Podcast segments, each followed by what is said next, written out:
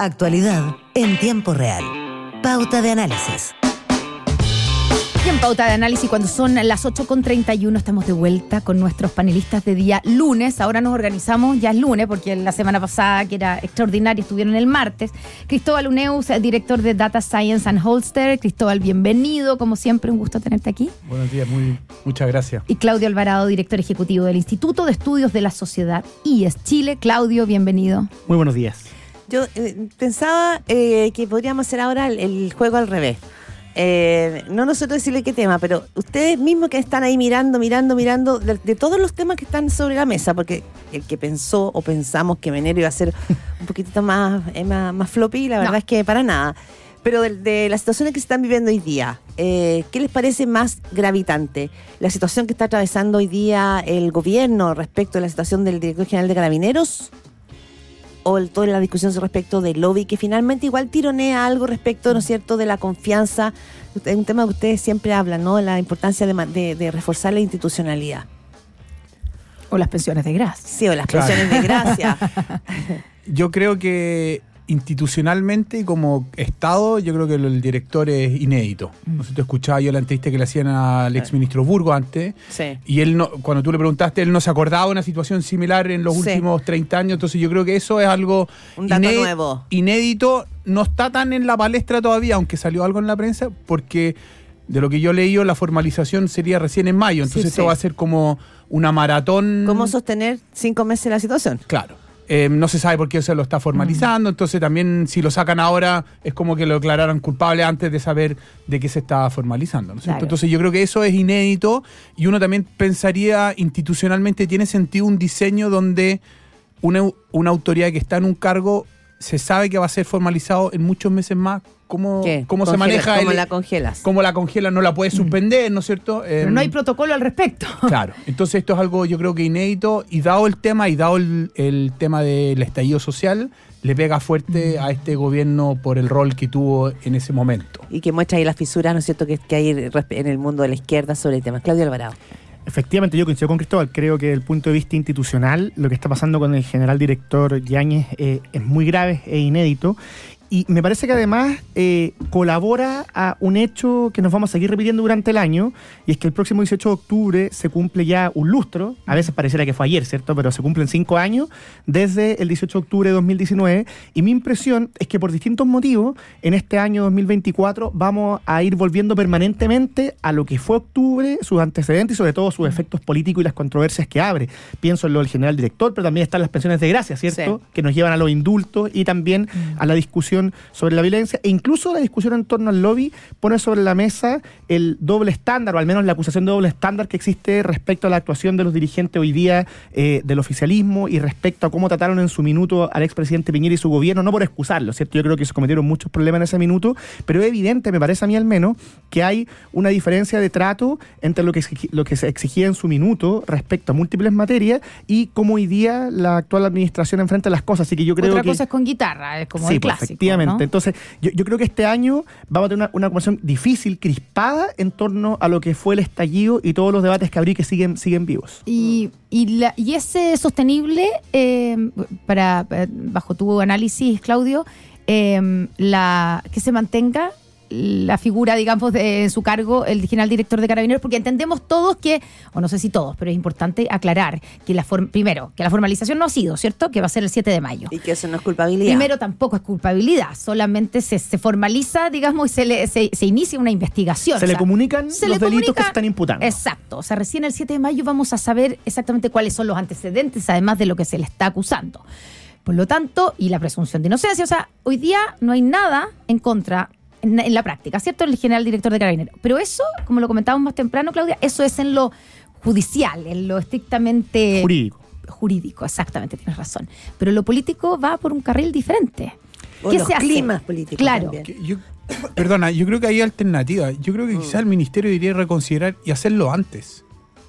El- Hacerlo antes el que- Ministerio Público, Ah, tú. pero tú cómo Porque- influye en el Ministerio Público, que es un órgano autónomo. Le puede solicitar públicamente quizás que reconsidere a aten- an- Ah. atendiendo a las circunstancias. Estoy pensando en voz Sí. alta que en- tú tienes razón, no podemos esperar hasta el 7 de mayo. Y si esperamos hasta el 7 de mayo va a ser un costo altísimo para la sociedad, no solamente para el gobierno, sino también para la institución. Y para Porque la crisis como, de seguridad. por eso, como tú bien decías, por toda la discusión de seguridad que estaba viendo, ¿cómo separo yo la figura de Yáñez con la figura del- de la institución Mm. de Carabineros? 7 de mayo parece una eternidad. Que es lo que ha tratado de hacer el gobierno, de decir el apoyo es a la institución, no a las personas, pero ¿cómo Pero se las separan? instituciones están representadas Pero- por las personas, entonces para las personas va a ser muy difícil entender esto y yo creo que el 7 de mayo está muy lejos, quizás se puede hacer algo antes, siempre bajo el, el marco jurídico, ¿no es cierto? Y que es una institución autónoma. Em, Ahora, dicho eso, yo respondiendo directamente, digamos, la pregunta de, de, de Connie, a mí me parece que el gobierno no le va a quedar otra que mantenerlo por ingrato que resulte esto. Un- poco por lo que decía Cristóbal antes, ¿cierto? Si es que lo sacaran, sería públicamente leído como una especie de comillas acusación, no jurídica, pero Mm, política sí. de culpabilidad, a un general director con el cual es sabido que el gobierno ha tenido muy buenas relaciones y, se- y tratándose además de una administración que tiene muchos problemas con el tema de seguridad, digamos. Hay un historial de declaraciones, hay acusaciones de refundar carabineros. O sea, no era obvio que este gobierno se llevara bien con, la- con las fuerzas policiales. nada. Y, y- y- y el presidente Boric, como se sabe públicamente, ha entablado una relación de confianza con el general director. El subsecretario Monsalve, a todas luces, se lleva muy bien con él, ha logrado trabajar en conjunto.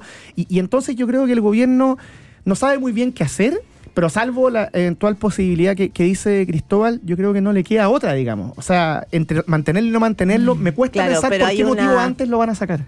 Porque probablemente hay una, hay una interna. frase y hay una frase importante que, que da vuelta y que el propio presidente Gabriel Boric ha tratado de repetir bastantes veces, aunque la, la bandera la tiene Ricardo Lagos, que las instituciones funcionen. Si tú haces que las instituciones funcionan, es muy complejo, ¿no es cierto?, la, toda la discusión sobre el tema. Eh, ¿Cuál va a ser el rol acá del Ministerio Público? Un Ministerio Público que estamos viendo que también tiene una fisura interna, que tampoco se ve compacto. Hay una tensión entre el fiscal nacional y el fiscal eh, Javier Almendari, a, a todas luces. Entonces, si las instituciones funcionan, ¿cómo deberían funcionar? Es que ese argumento, una, una de las virtudes retóricas que tenía la, la frase que acuñó el expresidente Lago, es que las instituciones funcionan, es una narrativa, digamos, que sirve para defender distintas posiciones. En este caso, las instituciones funcionan perfectamente, las podría reivindicar el gobierno del tipo, bueno, como las instituciones funcionan, Tenemos el general sigue en su cargo y esperamos a que el Ministerio Público haga su pega, digamos. Mm. Así que yo no estoy seguro que, que por ahí el gobierno vaya a concluir que, que debe sacarlo. Ahora, también Ah, tiene sí. un problema, pongámonos en una situación que lo saquen. ¿ya? Por alguna razón Sí. que ya políticamente se O vuelve sea, es insostenible. insostenible.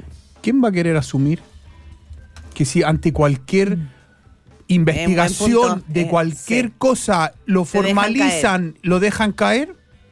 Además, recordemos que estamos hablando, ningún, o sea, los últimos tres, O sea- el general y director de Carabineros no han terminado su periodo.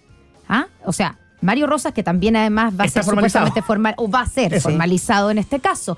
Eh, antes estuvo Hermes Soto, que tampoco terminó, Y me falta alguien entre medio.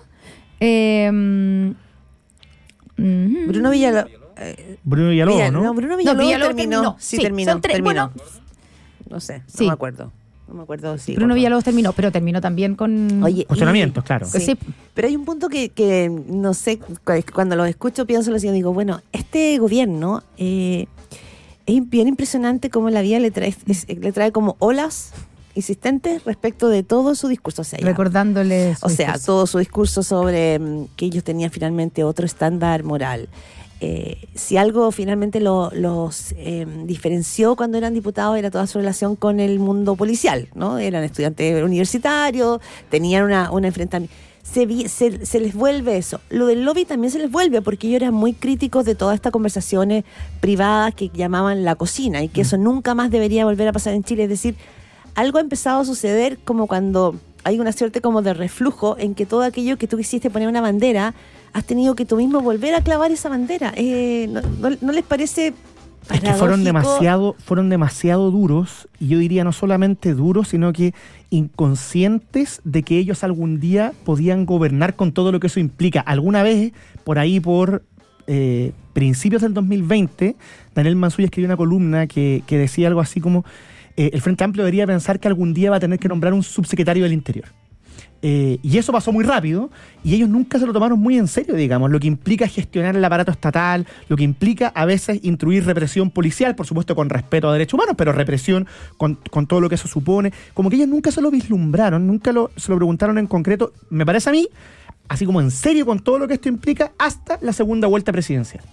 O sea, no fue hasta que Gabriel Boric se vio como en una posibilidad real de tener que gobernar que esto, esto, estos énfasis empezaron a cambiar, pero después asumen el poder y se pliegan con la convención, cuya narrativa era igual o más radical que lo que había sido el Frente Amplio. Entonces, yo creo que ellos simplemente están recibiendo un boomerang que ellos tiraron, digamos. Yo creo que incluso hoy día, porque yo puedo entender eso el primer año, el primer año y medio, pero no los dos años de gobierno. Ya, como Uno- que es mucho. Como que yo encuentro que ya es mucho. Entonces, es, es parte de su filosofía. Ellos son así. Entonces, que en el fondo no tienen ni un problema en, en un momento sostener una posición y después sostener otra y como que no, no, no tuviera consecuencia. Entonces, yo creo que eso es lo más, lo, lo más, lo más grave. Sobre todo en el tema del hoy, donde, donde yo coincido con Claudio, fueron súper duros ellos en, en, en- En el en su- tema del lobby. En el fondo, lobby, la, sí, la de falta la- de transparencia, la cocina. La cocina y todo Claro, eso. entonces ya está bien que un asesor se equivoque, un subsecretario, pero un ministro del Interior, un, perdón, un ministro de Estado que, Mm. que en el fondo diga, mira, yo no sabía con quién iba a la reunión.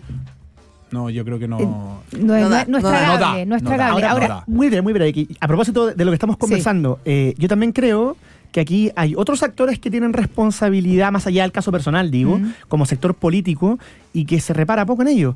Y es que como una vez le escuché a Carlos Minami en algún foro, no, recuerdo exactamente dónde, eh, una conversación de pasillo después de un foro, pero algo así, digamos, eh, él dijo algo, algo del siguiente estilo. A nuestra generación, decía él, le faltó eh, facilitar el traspaso generacional con los menores, en- hablando de la izquierda. Y yo creo que eso también es importante, digamos. O sea, eh, ellos llegaron al poder muy chicos, digo el Frente Amplio, y, y hay cosas mínimas de, de gobernar que nunca tuvieron muy claras y que tampoco es claro que alguien se las haya transmitido. claro, la pregunta es si tenían, estaban abiertos a que los sus padres políticos, entre comillas, a quienes tanto criticaron, les traspasaran algún tipo de experiencia o información, porque recordemos que hacía- hacían como un permanente quiebre con, con esa otra generación. Ahora, entrando a lo del lobby, eh, ¿es efectivamente estas reuniones? ¿Lo podemos, podemos decir que es lobby? Ahora, bueno, Pablo Salaquet es lobista, por lo tanto, alguien que un- si un lobista te invita a una reunión, uno puede pensar Pero, que las- pero es que lo que pasa es que las, Pero- la- las venden como que eran realmente unos encuentros, Unos de, como- para socializar, Claro.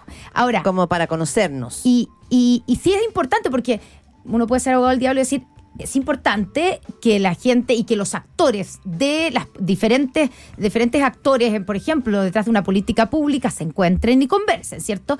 Pablo Salaquiet, en su declaración que sacó la semana pasada, dijo que esto venía de un intento por acercar posiciones que estaban tan desencontradas. Había, después del Chile post-estallido, había, estoy parafraseando, Sí, ¿cierto? mucha polarización. Mucha desconfianza, mucha desconfianza entre las partes. En este gobierno también era una generación que desconfiaba, por ejemplo, de los privados, de los empresarios, con los que evidentemente igual se iba a tener que encontrar, etcétera, y que él estaba como cooperando a este a este encuentro nacional eh, entre, entre las diferentes partes. Entonces, la primera pregunta es, ¿es, es importante que, hay- que existan conversaciones? Ahora, otra cosa es si es de esta manera que tienen que existir las conversaciones y si esto es efectivamente lobby. Cristóbal. A ver, yo creo que no sé, los, uno no sabe los contenidos de las conversaciones, ¿no es cierto? Yo creo que, y una de las cosas que hemos aprendido del, prestigio la- del desprestigio de la política es que las formas importan mucho. Entonces, yo- a mí me parece súper bien que hayas conversaciones y que posiciones que opinan distinto puedan conversar y tener una conversación más distendida. Yo creo que eso es súper bienvenido y, y- y en ese sentido es una buena idea. Ahora, que un lobista organice en su casa esas conversaciones, yo creo que es genera suspicacia. Y como las formas importan mucho hoy en día en política, dado el desprestigio, yo creo que eso fue, fue un error. Más allá O- de que la conversación Más allá haya que la sido- co- conversación haya sido sobre el fútbol General. o general, que igual es poco creíble dado los, Lo- los- los los actores- invitados, ¿cierto? Porque uno dice, si estaba la ministra del Trabajo y están los representantes de la AFP, no hablaron nunca de la reforma previsional, hablaron de... probablemente del hablaron tiempo. de esos temas y otros más, pero el punto de, más de fondo es que si estamos preocupados por el desprestigio de la política, la, la forma importa mucho, tanto por el lado de las autoridades que van, como por el que organiza también, porque también tiene que pensar si esto se filtra, perjudica el objetivo de Sí, fondo, que no se pueden juntar a conversar. Jorge Burgos lo, lo decía, es interesante ese punto, que si hubiese sido esta en la casa de, no sé, de Andrés Chadwick o de alguna figura prominente en la política, no lo vista, quizá uno podría entender que es- era una era juntarse para acercarse, conocerse, porque probablemente aquí efectivamente los ministros actuales muchos no se conocen Mm. con los empresarios, a diferencia de lo que fue la generación concertación. Pero que sea en la casa de un lobista hace toda la diferencia. ¿Lo ves así, Claudio? Alvarado? Es que ninguno de los argumentos que se ha esgrimido justifica el que no se haya registrado. O sea, ese es todo el punto, porque eh, ¿cuál es la polémica acá? Que autoridades, y en particular ministros de Estado, se reúnen en ese contexto con empresarios. ¿Es bueno para el país que existe ese diálogo? Por supuesto. Pero cuando van autoridades a reunirse con empresarios en ese contexto, tienen que registrarse y si hubieran cumplido ese elemento mínimo, nada de esto habría pasado. Si Ya, el problema el surge por la transparencia. Pero digamos, la falta de supuestamente, transparencia. supuestamente el registro de lobby está hecho para cuando una, un grupo de interés, por ejemplo, una em- asociación de AFP, pide, quiere ir y reunirse con la ministra del Trabajo y por lo tanto tiene que quedar registrado. Si acá es un tercero que está organizando una reunión, una conversación, No es- no es- hay algo, no es que efectivamente, eh, eso uno entiende, haya un grupo de interés que esté pidiendo reunirse con una autoridad. Pero se parece mucho. Se y parece. y si lo hubieran hecho, Tiene ojos de ratón, Eso, cola de ratón. Tal cual. Y si, lo, y si lo hubieran hecho, las autoridades habrían evitado todo este problema que, como dice además Cristóbal, impide el objetivo eh, bien entendido, digamos, que eh, generar puntos de encuentro, Mm. Ahora, favorecer el eh, diálogo. Lo que uno, el- el- parte de las declaraciones que uno veía es que Pablo Salaqueta hace un poco menciona lo que era, ¿se acuerdan ustedes del Centro de Estudios Públicos en los años 90 o 2000? Que era un espacio donde efectivamente se reunía, eh, ¿de qué te ríes, Cristóbal? Se reunía finalmente, ¿no es cierto?, el mundo, un- cierta élite política y empresarial. Eh, recordémoslo que cuando Ricardo Lagos Escobar quería ser candidato, fue varias ¿A veces al CEP. fue? Al CEP. Iba al Centro de Estudios Públicos. El Centro de Estudios Públicos era un espacio gravitante en ese momento en la política. Pero, y, y además de eso, solo otro punto. Recuerdo que Pablo Longueira me decía, bueno, las muchas conversaciones que teníamos con José Miguel Insulza cuando eran gobierno, las hacíamos privadamente y nadie salía contando porque era necesario poder llegar a esos espacios. Quizás era la cocina, quizás era negociar. Eh, ¿Esto por qué podría ser más, comillas, Pero es que, impropio? nuevamente, Chile necesita, y diría incluso más que antes, diálogo público-privado. Hay un contexto de polarización entre las élites políticas, falta de confianza, como decía Connie, el desconocimiento de muchos de los ministros con los actores clave eh, eh, parece bastante claro. Todo eso es verdad. Y por tanto, yo creo que tampoco hay que demo- de- demonizar los esfuerzos que hacen los centros de estudios, la universidad y otros espacios por acercar posiciones y eh, que distintos mundos se encuentren. Si el punto es que aquí hay autoridades del Ejecutivo reuniéndose con mundo empresarial o gremial en el contexto de una reunión privada que, dado que lo organiza, se ve, digamos, compleja de no registrar. Cristóbal, Claro, y, ¿sí? lo, y lo otro es que si uno mira la- la- la- las legislaciones de lobby en otras partes, el, el- el que tiene el deber siempre de informar es lobista. Entonces, por ejemplo, en Estados Unidos, yo soy lobista, yo organizo una comida, es mi deber reportarlo. Mm. Y en cualquier situación, Mm. me junto en un restaurante, me tomo un café, Mira. También, yo tengo ¿eh? que yo registrar. Entonces, está, está claramente identificado dónde es el punto de encuentro y si hay una omisión, quién es el responsable. Aquí, como tú bien explicas, es si un sujeto pasivo en una situación pide una reunión, entonces tengo que declararlo. Pero si es al revés o un tercero, no tengo que declararlo. Entonces, es, es- es- echa la ley, echa la trampa en este caso. Ya, pero el esas caso son, la- esas son las zonas por- Sí, grises. pues. y porque la esas zona son- grises, y por lo tanto, lo que yo creo que el gobierno debería hacer, aprovechando todo esta,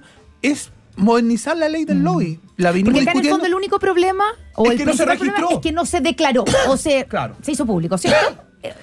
Ese es, o que no se registró. en la- Y que son autoridades. Sí, sí, sí. no, digo. por supuesto. Y no, y que son autoridades que se reúnen justamente con grupos eh, que tienen intereses respecto a las leyes que están llevando Por adelante, supuesto, al menos claro. en el caso de la ministra del Trabajo, al menos en el caso del ministro de Economía y probablemente en el caso de la ministra de Medio. Ambiente, claro. Entonces, en es, es distinto probablemente que la reunión que, en la que pudo haber ido, no sé, un grupo de analistas.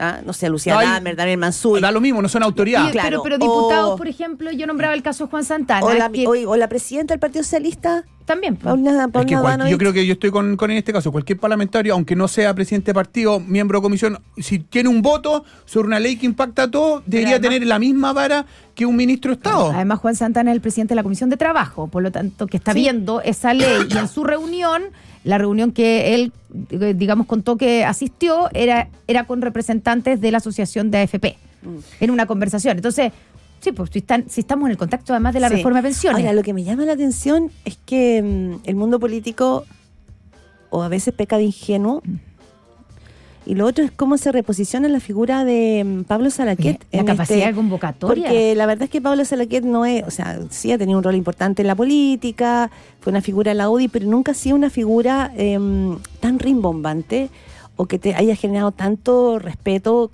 dirigiendo un partido político, por ejemplo. Ese posicionamiento de una figura como, que además estaba, estaba como fuera, ¿no? ¿no? ¿No les llama la atención? No, lo que pasa es que hay que ver también cuánto dura esta noticia, ¿cierto? Porque eh, mi, Poco impresión, mi impresión es, claro, estamos en el verano, viene febrero y además me parece que esta noticia ha sido levantada o, o ha, ha adquirido más vuelo del que quizás habría adquirido en otro momento por las justificaciones que ha dado el gobierno. Si ha sido muy errático también en las declaraciones de Expos, habría sido distinto si es que el presidente dice, ¿sabe qué? Mis ministros se equivocaron, esto hay que hacerlo distinto. Pero aquí, entre las declaraciones de Camila Vallejo, el ministro Cordero, eh, alguien más que apareció por ahí, ahora no recuerdo, del Ejecutivo, también se han dado justificaciones distintas. Y el propio presidente Boric, cuando dice es que yo mandaté a mis ministros a que dialoguen con el mundo privado, el mundo. parafraseando, Mm, claro. bueno, eso también confirma que las, que las conversaciones y los diálogos no eran sobre fútbol, digamos. Claro, eso se contradice con la tesis de que esto eran conversaciones generales, De, ¿no? de Pues, sí, conocerse, sí, supuesto- de cómo conocerse. No, pero que además es, es bien difícil No, si creer nadie cree que, no, nadie lo cree, probablemente nadie lo cree, pero bueno, es la argumentación. Y eh, sa- solo para terminar con el tema, pero, pero lo que decía la Claudia al comienzo sobre eh, este gobierno. ¿Por qué? Porque da la impresión de que a este gobierno se le, se le recrimina aún más eh, este tipo de cosas. Por el como estándar que pusiste. Claro, porque además, claro, como que uno dice, pero estamos hablando de la ministra del Trabajo, de un gobierno donde, claro, apuntaron con el dedo muchísimo cuando pasaba esto antes y ahora caen en algo que parece casi ingenuo, ¿cierto? O sea, por- es por eso que a este gobierno se le recrimina más. ¿Qué hubiera pasado si esto hubiera pasado en el gobierno de Sebastián Piñera? Bueno, la oposición se hubiera lanzado el cuello probablemente. No, yo creo que yo estoy con Claudia en esto que es por el, el precedente que generaron cuando fueron críticos respecto a estas situaciones Y cuando que- eran oposición. Pasa Y- que en el abanico, en el abanico de las muchas eh, argumentaciones por las que ellos desafiaron al poder eh, eh, vigente en ese minuto y ellos entraron es porque son varias las cosas, no es solo porque tenían otra calidad de, de- de ética Moral, claro. moral, Claro. era porque eso, porque la cocina, porque se juntaban, porque los empresarios influían, porque Ojo, y al juicio histórico que llegaban a partir de todo eso, porque la conclusión de ese tipo de argumentaciones era básicamente que la transición había sido espuria, Transaccional. Claro. que esto era casi que una continuidad de la dictadura, fueron muy brutales narrativamente. Sí. Entonces ahí se, yo Esto creo es. que otra cosa es con guitarra y se dieron cuenta que en realidad esto no era tan así, que habían otras Sí. circunstancias, que habían otros factores que había que tomar en cuenta cuando uno evaluaba esto y en este caso pecaron por Mm. omisión, porque bastaba con decir, me junté a conversar sobre esto, listo. Mm, sí. Oye, quedan dos minutos, son 8.53. Quería hacer, eh, Constanza, una, un, solo un punto, porque quizás no todos los gente del Frente Amplio está, está en esa misma postura. Me tocó entrevistar a Tomás Bodanovich, el alcalde de Maipú, y me llamó la atención porque él dijo, sabes que yo soy súper pra- pragmático, así que toda la narrativa, el relato, los sueños, los símbolos del Frente Amplio... Hoy día ya no nos sirven. La gente no está esperando eso de nosotros. Tenemos que pasar a la gestión. Gestión. Ya fue. Y me pareció interesante ese punto. ¿Por qué te ríes, Cristóbal? No, porque encuentro que... Que ya eh, que ha pasado mucho tiempo. tardío, no, tardío. que pareciera que no fuera alcalde del Frente Amplio. él. Ah, en, en, Parece. su- en sus posiciones. Esto lo, lo digo de afuera, ¿no es cierto? No lo conozco personalmente, pero, pero siento que es una persona que, que, claro, fue elegida por el Frente Amplio, va a una reelección difícil, voto obligatorio, ¿no es cierto? Y se da cuenta que en el fondo una cosa es tener una idea bonita que suena y otra cosa es llevarla a la práctica, porque la gente al final quiere que esa idea se traduzca en, en algo concreto.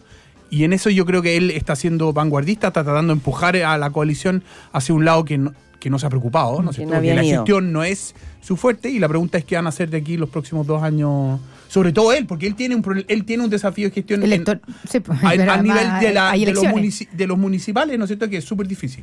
Parecía entrevista de precandidato presidencial. Yo sería un ¿en poco serio más- te pareció eso? Es que Frente Amplio, fuera del Ejecutivo, no tiene, Buena mucha- entrevista en todo no, no caso. tiene mucha. No, muy buena, muy buena. Sí. Mi única duda, porque es evidente que tiene luces, digamos, en comparación con otro de sus pares. Mi única duda con esto cierro es si tiene claro que el problema del Frente Amplio, al menos que hay que discutir, era también parte del diagnóstico. Eh, porque como que lo reivindica al mismo tiempo que dice que ya no sirve. Sí.